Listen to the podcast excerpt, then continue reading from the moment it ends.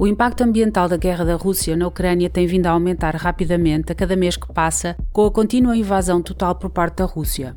A destruição da barragem de Kakovka em junho de 2023 agravou os danos causados à natureza e chamou a atenção internacional para a dimensão ambiental da guerra.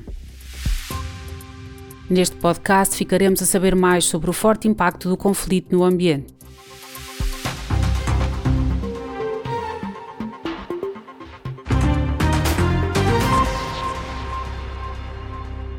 Desde o início das hostilidades em 2014 e particularmente desde que a Rússia invadiu a Ucrânia em grande escala em 24 de fevereiro de 2022, o conflito não só causou milhares de vítimas, uma crise de refugiados e um choque económico, como também prejudicou gravemente o ambiente. A guerra da Rússia deixou cicatrizes profundas na paisagem natural em toda a Ucrânia. Os danos causados às instalações industriais provocaram elevados índices de poluição do ar, da água e do solo, expondo as pessoas a produtos químicos tóxicos e à água contaminada. A guerra também teve um impacto negativo na rica biodiversidade da Ucrânia. Os incêndios florestais, a desflorestação, as explosões e a construção de fortificações estão a prejudicar a vida selvagem e a destruir habitats naturais, incluindo os habitats protegidos nas reservas da biosfera e nos parques nacionais. Os bombardeamentos em torno da central nuclear de Zaporizhia, a maior da Europa, também contribuíram para o aumento das preocupações de segurança.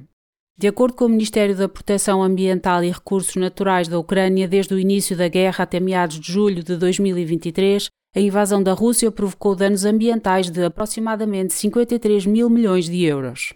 O Programa das Nações Unidas para o Ambiente, PNUA, tem estado a avaliar o impacto ambiental da guerra no país. O PNUA sublinhou que a Ucrânia enfrenta múltiplas crises associadas aos produtos químicos, às munições e ao equipamento militar, à presença de uma série de poluentes e aos danos infligidos a infraestruturas essenciais, áreas urbanas e áreas naturais.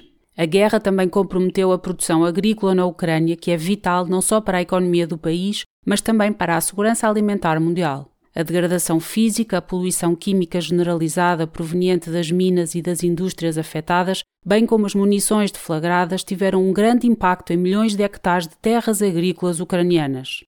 Em 6 de junho de 2023, as forças russas, como sugerem os elementos de prova, destruíram a barragem de Kakovka, a maior barragem da Ucrânia. Muitos condenaram a destruição da barragem, qualificando-a como ecocídio e o pior desastre ambiental na Europa desde Chernobyl. As cheias catastróficas submergiram milhares de hectares de terra, ceifando a vida a dezenas de pessoas e deslocando milhares de cidadãos. Impossibilitou o acesso normal à água potável e levou à ruptura dos sistemas de irrigação. Além disso, foram libertadas várias toneladas de contaminantes. Estas substâncias poluentes foram arrastadas pelo rio Dnipro para o Mar Negro, que banha as costas de seis países, incluindo a Roménia e a Bulgária, e está ligado ao Mar Mediterrâneo. Esta situação afetou os ecossistemas marinhos da região e também de outros países. A destruição da barragem também deu origem a preocupações acrescidas em matéria de segurança da central nuclear de Zaporizhia, uma vez que a barragem era a principal fonte de abastecimento de água de arrefecimento, embora existam fontes alternativas. A Ucrânia quer que a Rússia pague compensações, inclusivamente por danos ambientais juntamente com os seus parceiros internacionais, tem vindo a explorar formas de assegurar que o regime de Moscou seja responsabilizado.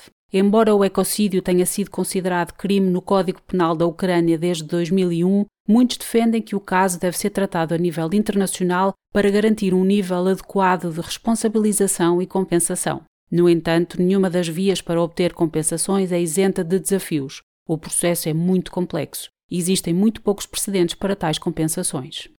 Em janeiro de 2023, o Parlamento Europeu aprovou uma resolução sobre a criação de um tribunal para o crime de agressão contra a Ucrânia. Adicionalmente, o documento reconhece a ligação entre a guerra e os danos a longo prazo para o ambiente natural e o clima. Na resolução, os eurodeputados também apoiaram a recomendação da Assembleia Geral das Nações Unidas sobre a criação de um registro internacional de danos que sirva de base documental para reparações futuras pelos danos ao ambiente natural e ao clima.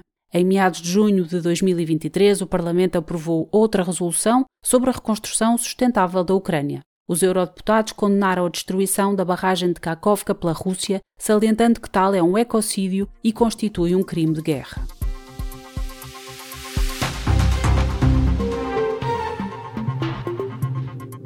Este programa foi-lhe apresentado pelo Parlamento Europeu. Para mais informações, visite o nosso sítio web